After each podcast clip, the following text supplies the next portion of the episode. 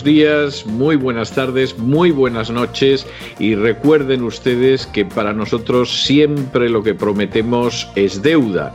Les comentamos que aunque el programa estuviera estas semanas de vacaciones, sin embargo volveríamos ocasionalmente por alguna cuestión de importancia y una de las que señalamos fue que tendríamos un encuentro especial, un programa especial, un espacio especial con don Roberto Centeno para que nos explicara ampliamente los presupuestos del gobierno social comunista en España. Bueno, pues aquí estamos, aquí está don Roberto Centeno y vamos a ello. Muy buenas, don Roberto. A ver, ¿qué nos cuenta usted de esos presupuestos? Muy buenas noches. Pues ¿Qué quiere usted que le diga? Mm, la verdad es que resulta, eh, por un lado, difícil y por otro lado, fácil el definirlos. ¿eh?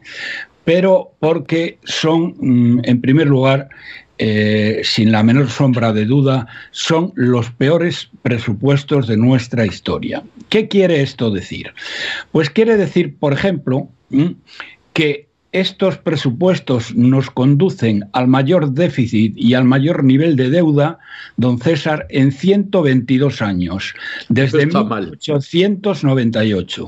No está mal. Desde 1898, y mire que ha habido gobiernos verdaderamente catastróficos, pues no ninguno de ellos había conseguido lo que consigue este gobierno socialcomunista tercermundista, apoyado por terroristas eh, y golpistas, y criminales golpistas, que es la definición eh, técnicamente exacta. Bueno, pues eso es lo primero que tengo que decirlo es en realidad una chapuza sideral de unos sectarios analfabetos que plantean unos ingresos imposibles de alcanzar y unos gastos imposibles de asumir. Y en su absoluta irresponsabilidad, don César, queridos amigos, piensan que no hay que pagar lo que debemos. Esto es una, una de los mantras que nos dice esta chusma de analfabetos. Dicen, no, bueno, pero si aquí, perdón, si aquí se imprime dinero, bueno, para empezar, nosotros nosotros no imprimimos dinero, lo imprime el Banco Central Europeo y aquí no pasa nada. Es decir, que podemos gastar lo que decía la vicepresidenta eh, del gobierno, que el dinero público no es de nadie. ¿eh? No es de nadie. Claro, estos, ahora les explicaré por qué esto es una, mm, un disparate. Bien, además de ello, queridos amigos, suben salvajemente los impuestos dentro de la mayor crisis económica eh, normalmente se suele decir desde la guerra civil. Eh, la verdad es que yo creo que en ninguno de los años de la guerra civil cayó la economía tanto como ha caído o va a caer este año. Y el año, el, año que viene no, porque va a subir. Pero bueno, digamos que la mayor crisis económica desde la guerra civil. Y se trata, señoras y señores, de un nuevo expolio a las familias y empresas, reduciendo aún más la renta disponible de las familias y hundiendo, hundiendo la actividad productiva de las empresas, cerrando muchísimas, se han cerrado ya cerca de 100.000 y ahuyentando la inversión extranjera. Otro de los temas claves dentro de este, este dislate es el sistema de pensiones, cuya deuda con el Estado alcanza ya los 100.000 millones de euros y va a experimentar un nuevo déficit en el 2021, es decir, en los presupuestos eh, de que hablamos, de más de 40.000 millones. Es decir, el gasto va a ser del orden de 170.000 millones y no vamos a ingresar más allá, aún con la subida de algunas de las tarifas, ¿eh? no vamos a ingresar más allá de 128, 130 mil millones. Eh, la verdad es que no hace falta ser economista para darse cuenta de la inviabilidad de este sistema. Es decir, repito, en este momento adeudan al Estado 100.000 millones de euros, que se los han dado en los dos o tres últimos años. No se vayan a creer que esto viene de lejos, porque cuando cuando cogió las riendas del gobierno el miserable eh, traidor, eh, bueno, eh, no tengo palabras para describirlo. Incalificable, Incalificable Rajoy, había en la hucha de las pensiones algo así como 70.000 millones. Bueno, pues el inefable Rajoy, que dice que llevó muy bien la economía, se fundó, se, fumó, vamos, se fundió los 70.000 millones que había y luego después empezó a endeudarnos. Y ya este, este psicópata pues nos ha llevado a que sean eh, esa hucha de las pensiones tiene hoy un debe de 100.000 millones. El año que viene 40.000 millones más, por lo tanto, miren ustedes, la cosa es muy sencilla. Solo para tapar el agujero de las pensiones se necesitaría un recorte del 30%. Si además de eso hay que devolver los 100.000 millones de euros al Estado y si no se le devuelven, pues entonces lo pagaremos entre todos los españoles, porque no vayan a creer que viene del cielo, ¿eh?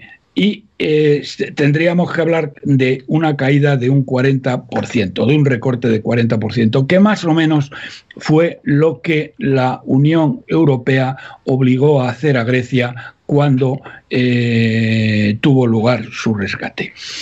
Eh, el título que ponen estos, los, los presupuestos en general llevan títulos muy rimbombantes, históricamente hablando, pero los que han inventado para calificar a estos presupuestos, mm, eh, desde luego, eh, son verdaderamente para nota. Les llaman, fíjese usted, don César, presupuestos para la transformación, que consolidan un, momento de, un, modelo de crecimiento e-, económico equilibrado, sólido, inclusivo y sostenible. ¿eh? Es la mayor colección de voluntarismo ideológico, de dislates y de mentiras oceánicas. Fíjese que hablan de consolidar un, e, un, crecimiento económico equilibrado. Y ahora les voy a explicar el agujero que, tenemos. Y luego después hablan de sostenible. Lo de inclusivo tiene mucha gracia. Lo de inclusivo entiendo que se refiere a que también están incluidas las mujeres en, el, en los presupuestos o algo así. En fin, vamos a ver cómo de equilibrado son estos presupuestos? Bueno, para empezar, eh, vamos, para empezar, no para empezar, para seguir eh, y, situarnos en la, en la realidad de este dislate oceánico, ocupamos el último lugar del mundo desarrollado en gestión económica. Es decir, tanto por la OCDE como por el FMI, estamos en el, en el último lugar junto con Argentina de un total de 47 países que habían analizado. Bueno, eso ya les dice a ustedes ¿eh? cómo, mm, digamos, estos presupuestos eh, que, como dicen, eh, dan un crecimiento económico equilibrado, sólido, inclusivo y sostenible, son los peores de 47 países más desarrollados analizados por la OCDE y por el FMI. Eh, también, como es obvio, eh, eh, la Unión Europea, es decir, la Comisión Europea, los califica como los peores de toda la Unión Europea, donde hay 28 países, muchos de ellos que eran pobres de solemnidad, pero que están creciendo muchísimo, por ejemplo Rumanía. ¿eh? Pero somos los peores. Es decir, ¿cómo se puede hablar de crecimiento económico equilibrado ¿eh? y sostenible ¿eh? cuando somos los peores del mundo? dentro de 47 países más desarrollados y dentro de los 28 países de la Unión Europea. No sé cómo se atreven. Lo que no sé tampoco es como este Mindundi, este cobardón, este corazón de albondiguilla, ¿eh? de casado, que ahora le quiere cortar las alas nada más y nada menos, ¿eh? lo dice eh, hoy la prensa, le quieren cortar las alas a la presidenta de la Comunidad de Madrid, Isabel Díaz Ayuso, porque lo está haciendo muy bien. Vaya gentuza que son esta chusma de Génova 13. Bien, continúo. Eh, fíjense que hablan de sostenible, ¿eh? dice que es sostenible. Y resulta que la deuda de las pensiones, ya lo hemos visto, es de 100.000 millones, que es el 8,9% del PIB, y un déficit de 40.000 millones, el 4% del PIB este año. Pero es que además en los presupuestos tienen un agujero fiscal, la diferencia entre los gastos y los ingresos ¿eh? de el 8% del PIB, es decir, de 80 mil millones. Es decir, don César, sube usted los 80 mil millones con los 40 mil de la seguridad social. Y además, ¿eh? para acabar de, rizar el rizo, estos presupuestos equilibrados, ¿eh? Eh, de lo que nos hablan, estos sólidos y sostenibles, necesitamos obtener el año que viene, en el 2021, 350.000 millones de euros en los mercados para cubrir los vencimientos de deuda y de deuda nueva. La verdad, señoras y señores, que son cifras que escapan a todo lo imaginable. ¿eh? Uno lo, lo ve y es que no se lo cree. No es de extrañar, por lo tanto, como les decía al principio, que estos son los presupuestos con mayor déficit y mayor deuda en 123 años, desde 1898. Bien, en la presentación de estos presupuestos, que no sé si cuántos de ustedes la vieron en, televisión, bueno, la presentación lo hizo la ministra Cañí, ¿eh? es decir, la Montero que lo único que sabe de economía es que empieza por E y termina por A. Bueno, miento, sabe otra cosa. Sabe subir impuestos a cascaporro, pero no sabe más que ello. Y la ministra Cañí expuso estos presupuestos que eran la maravilla.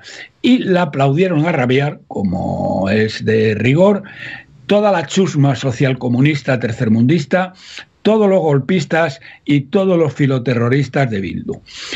Y ahora uno se pregunta, ¿pero qué aplaudían estos mamarrachos cuyos conocimientos de lo presentado era cero patatero? Porque estos que aplaudían, don César, estos que aplaudían, queridos amigos, no se habían leído nueve de cada diez, vamos, yo diría que ni nueve de cada diez, más de nueve de cada diez no se habían leído los presupuestos. Y sin embargo... Seguramente, y seguramente no llegaba, no, eso sería que el 10% se los hubieran leído. Yo no creo que hubiera un 10% que se los leyera.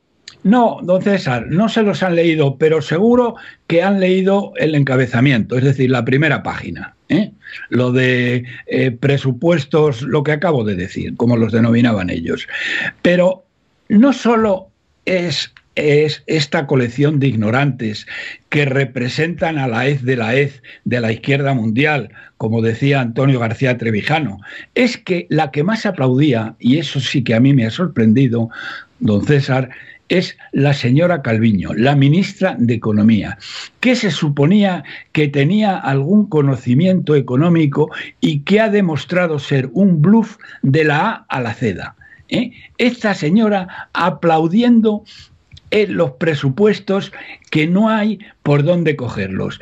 Eh, la verdad es que Nadia Calviño, que es la ministra del IBEX, la quieren mucho los del IBEX, bueno, y ahora tienen más remedio que quererla, porque, eh, claro, van a repartir decenas de miles de millones aunque menos de lo que se creen, suponiendo que la Unión Europea permita que se repartan, que lo dudo. ¿eh? Eh, y entonces el IBEX está a partir un piñón con el gobierno y con la señora Calvillo. Bueno, pues esta ha demostrado ser la tonta útil del gobierno social comunista. Ha defendido, esta buena mujer, ha defendido unos ingresos públicos que están sobredimensionados en más de 60.000 millones de euros y un gasto público gigantesco. Fíjese, don César, que en el año 19 el, el, gasto público en relación al PIB era el 42% del PIB. Bueno, este año este año ya ha llegado al 50%, o va a llegar. En, que está a punto de concluir. Y el año que viene, según estos presupuestos, va a ser del 52%. Y aún está infravalorado. Luego, el escenario macroeconómico es un disparate absoluto, que la señora Calviño por poquito que sepa de economía, no puede ignorarlo, ¿eh? porque hay que ser muy ignorante y muy sectario ¿eh? para aplaudir un crecimiento que se dice va a ser del 9,8%, cuando el Banco de España proyecta un aumento del 4%. Y todos los analistas lo sitúan por debajo de esta cantidad. Bueno, por debajo del, entre el 4, eh, alrededor del 4. Y esto da el agujero fiscal de 80.000 millones. La tasa de paro mm, en el cuadro macroeconómico es del 16,7%, cuando la realidad en este momento alcanza el 24%. Es decir, es que no tiene nada que ver las bases, eh, las bases Mm, macroeconómicas con la realidad. Pero claro, una diferencia brutal. No es que ellos digan el 9,8% y sea el 8%, no, no, es que el Banco de España ha dicho que es el 4%. Y la tasa de paro que dicen del 16,7% es que hoy están en el 24%. Luego hay otra cosa que mm, esto tal vez sea más difícil de comprender, pero trataré de explicarlo porque es muy importante. Miren ustedes, Mm, hay una, una, una, ley en economía mm, eh, que se llama eh, el efecto multiplicador. El efecto multiplicador consiste en que eh, cuando se invierte una cantidad de dinero en la economía o se gasta una cantidad de dinero, pongamos mil millones, su efecto sobre el crecimiento económico se multiplica por una serie de razones que ahora no voy a explicar, pero que eso se explica en primero de economía. Es la teoría keynesiana. Bien, entonces eh, es muy importante los multiplicadores para calcular el crecimiento. Es decir, no es lo mismo que los multiplicadores sea el 1,2 como ellos proyectan, que sea el 0,8 como dice el Banco de España.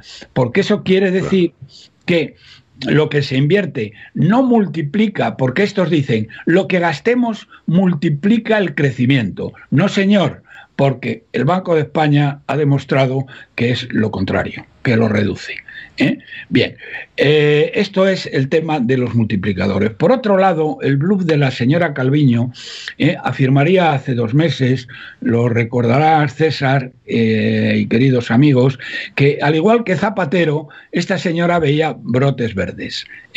La realidad ha sido la contraria, porque en el cuarto trimestre, que es en el que estamos, la economía se ha hundido de nuevo. Es decir, tuvo un rebote, un rebrote en el, eh, en el segundo trimestre cayó un 16%, pero luego rebotó en el tercer trimestre. Pero ahora en el cuarto ha vuelto a caer cuando esta indocumentada eh, bueno, indocumentada o sectaria. Quédense ustedes con la calificación que tienen de Calviño, pero vamos, es una mentirosa compulsiva en el mejor de los casos y una ignorante en el peor de ellos. ¿eh? Eh, afirmó también solemnemente que dijo, sin inversión extranjera la recuperación es imposible. Esto lo dijo hace unas pocas semanas. Sí, y resulta que los presupuestos generales del Estado, que aplaudió a rabiar a la ministra Cañí, ¿eh? están directamente orientados a ahuyentar la inversión extranjera, porque se incrementa la presión fiscal, ahora lo veremos, sobre, eh, sobre las empresas y eh, la inseguridad jurídica que hay en este país, pues ya lo sabe usted, don César. Aquí que Dios le coja a uno confesado porque como tenga uno que defenderse con la ley en la mano, apañado va. ¿Mm? Bien, por lo tanto, esta señora afirma textualmente, sin inversión extranjera no hay recuperación posible. Hombre, señora Calviño, si esto lo dice usted y ustedes hacen todo lo que pueden, todo lo que está en su mano para ahuyentar a la inversión extranjera, explíqueme usted por dónde, por dónde ata usted este, esta, em, estas solemnes palabras. Bien, la verdad es que la señora Calviño no da una a derechas. Los presupuestos generales del Estado son ideológicos, antisociales y disparatados y perjudican a la inmensa mayoría. Solo benefician a la casta política parasitaria y a sus dos millones de enchufados y a los miles de chiringuitos que tienen de una y otra eh, índole. Además, uno de cada cuatro euros viene de los fondos europeos y en consecuencia estos fondos no están garantizados. Los ingresos, como he dicho antes, son imposibles de alcanzar y los gastos imposibles de asumir. La clase media y la clase trabajadora son las que resultan expoliadas. Eh, eh, fíjense que la renta disponible de las familias, les voy a cuantificar esto que les acabo de decir, de que la clase media y la clase trabajadora resultan expoliadas como nunca, han caído la renta disponible de las familias en este año en el 8,6%. Y dirán ustedes, bueno, ¿y eso qué es? Bueno, ya Mariano Mariano se cargó aproximadamente, cuando muere el general Franco, mm, la clase media era aproximadamente el 65% de las familias españolas. Bueno, Mariano se cargó aproximadamente casi, casi, casi un 20%. Es decir, que eso quedó en el 44% después de Mariano. Y ahora vienen estos y vuelve a caer otra vez. Pero ¿qué significa esto si nos comparamos con la media de la eurozona? Es que no se lo van ustedes a creer. Es que de verdad las cosas que salen de los presupuestos es que no son para creérselas. ¿eh? Y afectan directamente a su calidad de vida, a su renta y a su riqueza. Cuatro veces más es la caída de la renta disponible de las familias que la media de la eurozona y la que más, naturalmente, ha caído de toda la Unión Europea. Se lo repito, su renta disponible, ya machacada por Mariano y, sus cuates, ahora ha caído en este año en concreto cuatro veces más que la media de la eurozona y la que más de toda la Unión Europea. Es decir, que esta canalla social comunista tercermundista eh, prepara con estos presupuestos el mayor expolio fiscal sobre las familias de todo el mundo desarrollado. Miren ustedes, subirán los seguros de todo tipo, los seguros de vida, de automóviles, eh, de incendios, etcétera, porque suben las pólizas.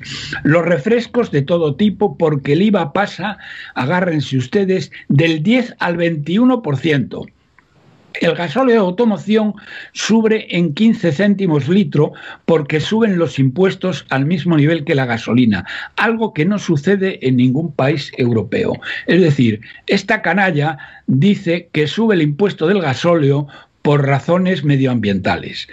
Mentira, porque en Alemania, por ejemplo, que, o en, Holanda o en Dinamarca, que el cuidado medioambiental es bastante superior al de España, ¿eh? Los gasóleos valen entre 15 y 20 céntimos menos que la gasolina. Bueno, pues aquí los suben todos. Están subiendo, naturalmente, el tipo de, de, carburante que utilizan, de un lado, las familias eh, que quieren ahorrar dinero en la gasolina, es decir, las familias menos favorecidas y que, eh, y que, cuentan, eh, y que cuentan a euros su dinero, mm, y también y, esto es, mm, bueno, iba a decir más grave, igual de grave, ¿eh?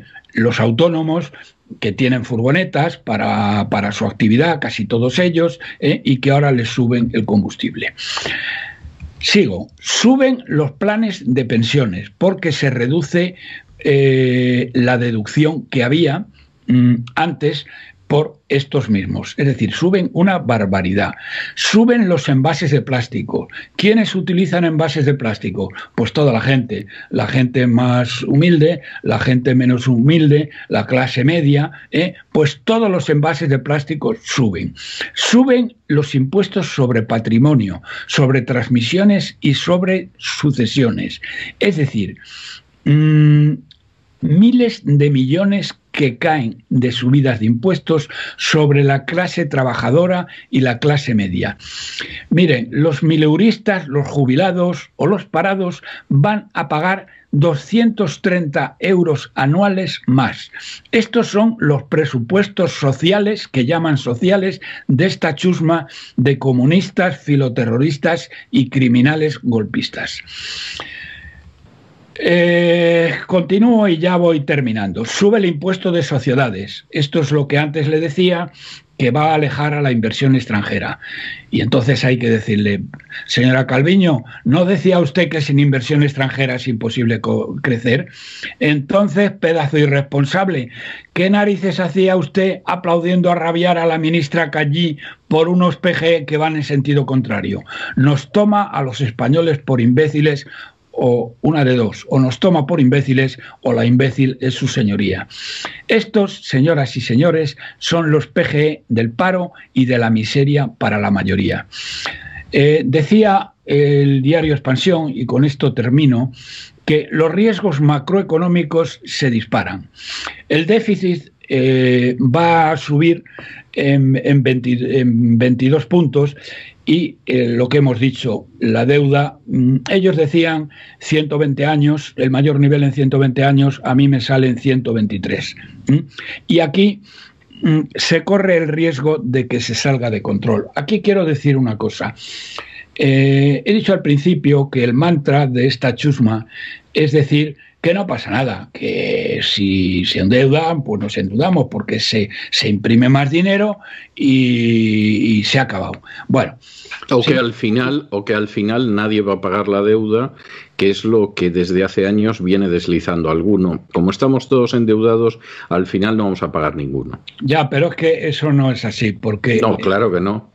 claro que no. Esto es como, como eh, como aquello de que los unos, unos son más animales que otros o unos son más brutos que otros. Es decir, unos debemos mucho más, unos debemos el 130% del PIB nosotros y otros deben el 60% como Alemania. ¿eh? Claro, evidentemente, si dice, no, como todos debemos, pues nadie paga. hombre, no, van a decir los alemanes, pues no. Pero es que hay otra cosa.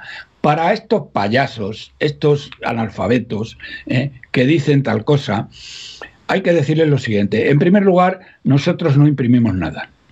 Nosotros no imprimimos nada. O mejor dicho, sí lo imprime la Casa de la Moneda, pero eh, bajo la supervisión del Banco Central Europeo. Es decir, que quien imprime, con independencia de que dónde están las maquinitas, eh, eh, es el Banco Central Europeo.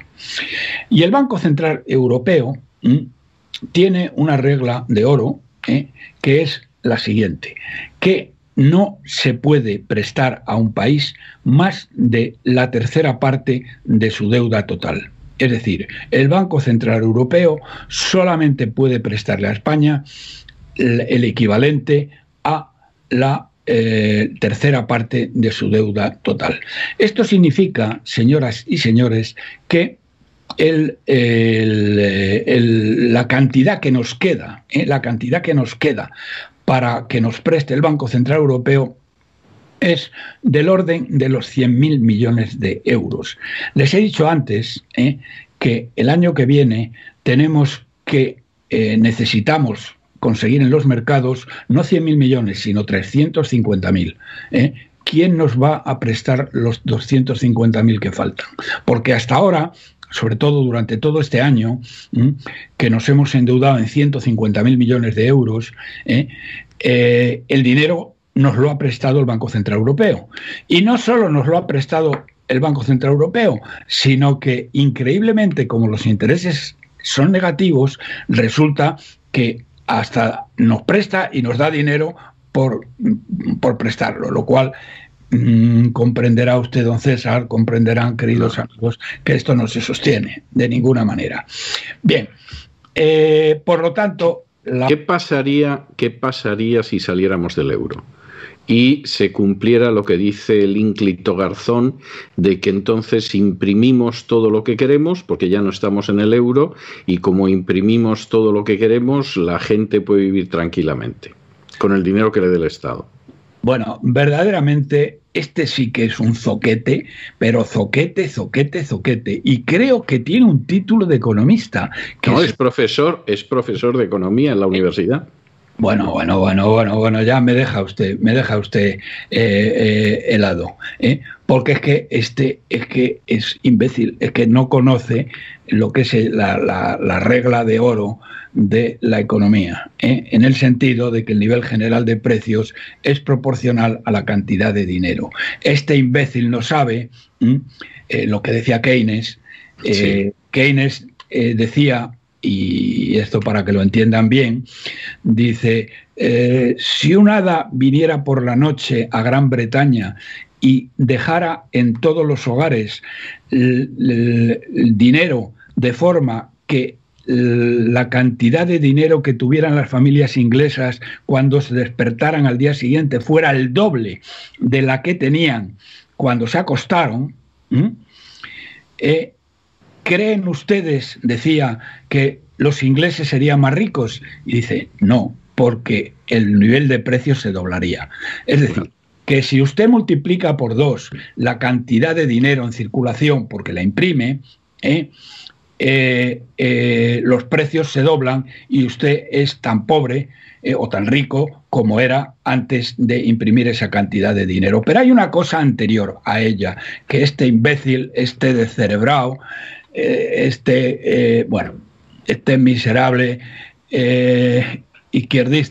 eh, porque, bueno, es, un comunista que si los comunistas de verdad levantaran la cabeza a este, bueno, lo partían en trocitos. Bien, que era lo que hacía Stalin con estos comunistas de Chicha y Nabo. Bien, antes ocurre otra cosa, que es lo que me ha preguntado usted. ¿Qué ocurre eh, si salimos del euro? Pues si ocurre, eso es un tema que está bastante estudiado. Lo habían estudiado bastante la Société de Banque de Suisse y la Unión de Ban Suisse. En dos años, la peseta, pasaríamos a la peseta, naturalmente, ¿eh? perdería la mitad de su valor. Es decir, que eh, las deudas que tenemos, que son en euros, Mm, España tiene una, más de un billón eh, de deuda en euros ¿eh? y la tiene que pagar con pesetas, en el plazo de dos años la peseta valdría la mitad. Es decir, que si ahora un euro o mejor, sí, ahora un euro equivale a 166 pesetas antiguas, ¿eh? al cabo de dos años estaríamos hablando de 320 pesetas.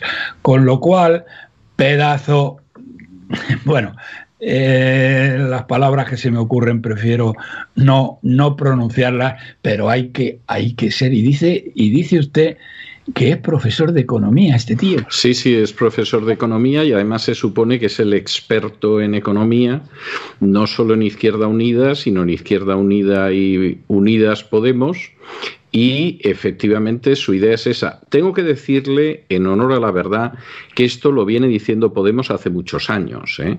O sea, Podemos lleva eh, con facilidad una década sosteniendo que habría que salir del euro y entonces en la nueva moneda imprimirla salvajemente y de esa manera todo el mundo tendría dinero. O sea, no es nuevo. Ya, es pero, nuevo. Pero, ahora Garzón lo ha dicho de manera todavía más ostentoria. ¿qué va, ¿Qué va uno a pensar de esta chusma comunista bolivariana que, vuelvo a repetirlo, como decía Antonio García Trevijano, el gran pensador político que tuvimos en el siglo XX, ¿eh? Es que son la hez de la hez, la chusma de la chusma. Es que verdaderamente no saben ni dónde tienen la mano derecha, no saben hacer una O con un canuto. Hablan de expandir el gasto de una manera alocada sin pensar que han arruinado, porque esto no lo he dicho, les van a, nos van a arruinar ahora a las familias, pero es que van a arruinar mucho más a nuestros hijos y a los hijos de nuestros hijos. Y yo les digo una cosa, señoras y señores, lo, verdaderamente grave no es que estos, estos, eh, estos personajes atrabiliarios, ignorantes, zafios, eh, eh, que no saben nada de nada de nada y que nos llevan a la ruina, piensen tal cosa. Lo grave del asunto es que haya eh, yo creo que a Podemos le están votando ahora mismo, mm, eh, bueno, cada vez les votan menos, pero les votan 3 millones de personas. Lo mínimo. Son esos 3 millones de personas que votan a Podemos. Es que, señoras y señores, si ustedes conocen gente que vota a Podemos, le deben retirar el saludo, aunque sea amigo suyo, porque es que nos llevan a la ruina.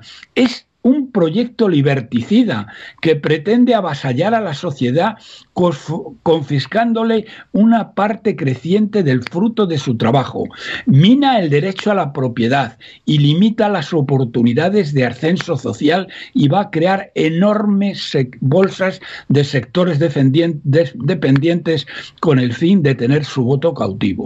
¿Mm?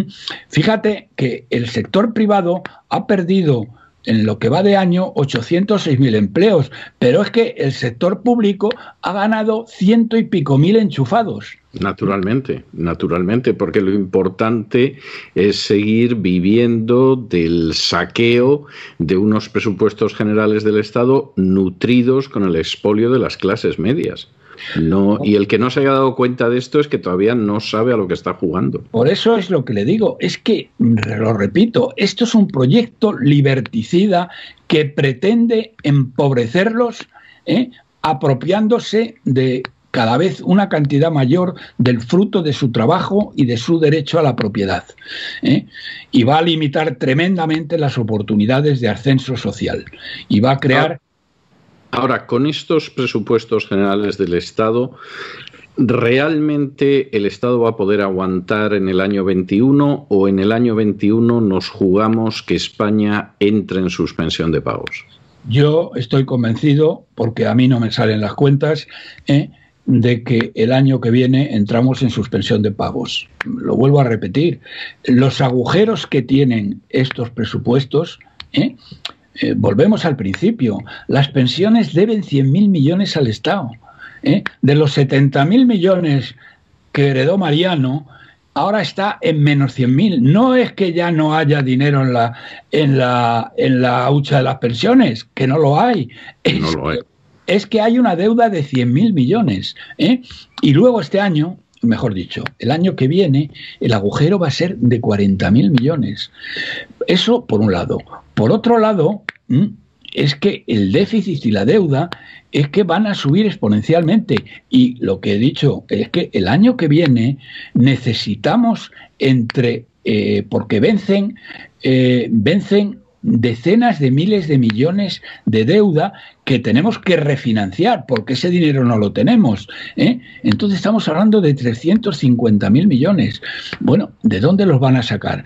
Por tanto, resumo, el año que viene creo que España eh, suspenderá pagos y en ese momento lo que creo que ocurrirá es que la Unión Europea tendrá que mandar aquí a los hombres de negro y tendrá que ver cómo arregla este, eh, este, estos desmanes. Tengo que decir que al contrario de lo que ocurría a Grecia, porque yo siempre digo, España no es rescatable, porque es seis veces y media más que Grecia. y eso la Unión Europea no tiene capacidad pero sin embargo tiene una ventaja muy grande y es que nosotros tenemos un sistema autonómico que supone el despilfarro de más de 100.000 millones de euros anuales. Si el sector, si nos obliga la Unión Europea a cambiar el sistema, que sería la única manera de cambiarlo, decir, miren ustedes, o ustedes acaban con el sistema autonómico de inmediato o eh, eh, ustedes salen del euro. Elijan. elijan ustedes lo que quieran, pero una de las dos cosas, porque nosotros no les podemos rescatar. Eso es lo que acabará pasando, ¿eh? en todo caso.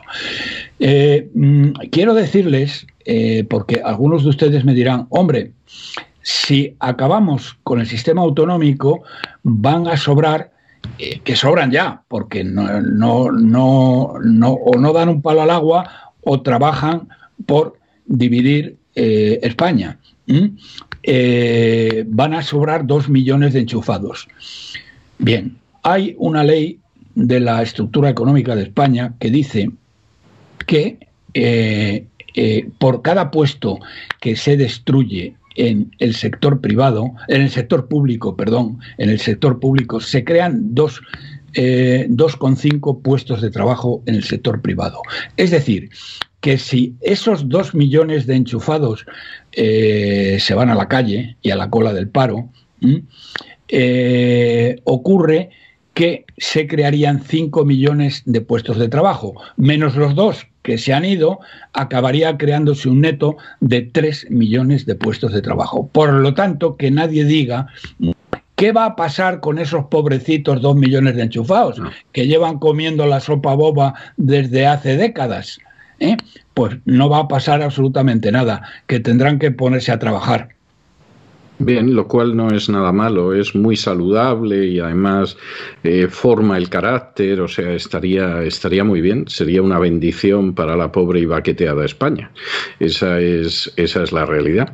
Bueno, don Roberto, pues hasta aquí hemos llegado nosotros en este análisis de los presupuestos. Yo creo que se puede decir más alto, pero difícilmente más claro que como usted lo ha dicho, y, y esperaremos acontecimientos, como llevamos haciendo desde hace muchos años comprobando por regla general que usted siempre hace análisis muy moderados, es decir, en contra de los que piensan que es un predicador de catástrofes y apocalipsis. A mí la experiencia de década y media lo que me dice es que hace usted análisis muy ajustados a la realidad en la inmensa mayoría de los casos y me temo que en esto va a suceder igual.